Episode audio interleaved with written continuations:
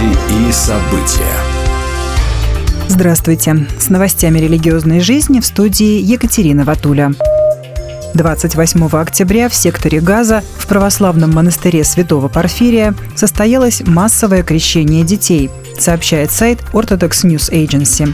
Сотрудник по связям с общественностью и прессой монастыря Камель Аят рассказал, что крещение было тайным, а решение провести его в таком формате – болезненным. Аят отметил, что верующие захотели крестить своих детей, поскольку считают, что должны сохранить веру при любых обстоятельствах. Что еще мы можем сделать? Мы просим молитв за нас и солидарности со стороны церквей всего мира.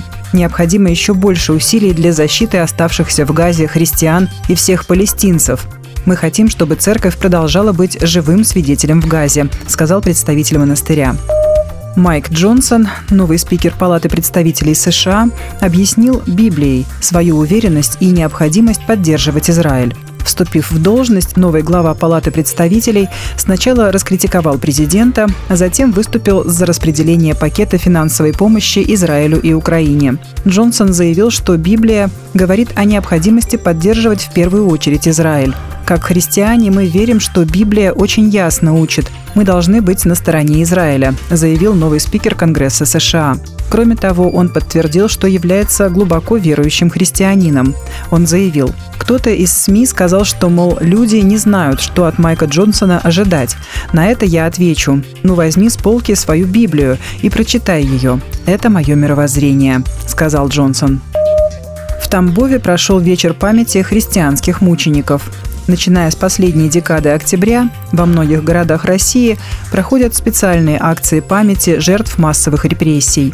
В канун особого дня поминовения в Тамбовской центральной церкви евангельских христиан-баптистов состоялся большой духовно-просветительский межконфессиональный вечер. В программе вечера приняли участие музыкальные коллективы из пяти евангельских церквей города – качестве солиста, музыканта и проповедника выступил Роман Толстопятов, дедушка которого, Иван Алексеевич, получил освобождение только осенью 1987 года на волне перестройки. Как отметили организаторы, прошедший вечер стал не только приобщением к глубокому и разнообразному христианскому искусству и евангельским истинам, но и радостным мгновением братского общения ради исполнения одной из главных Божьих заповедей, выраженных в молитве Господа Иисуса Христа «Да будут все едино».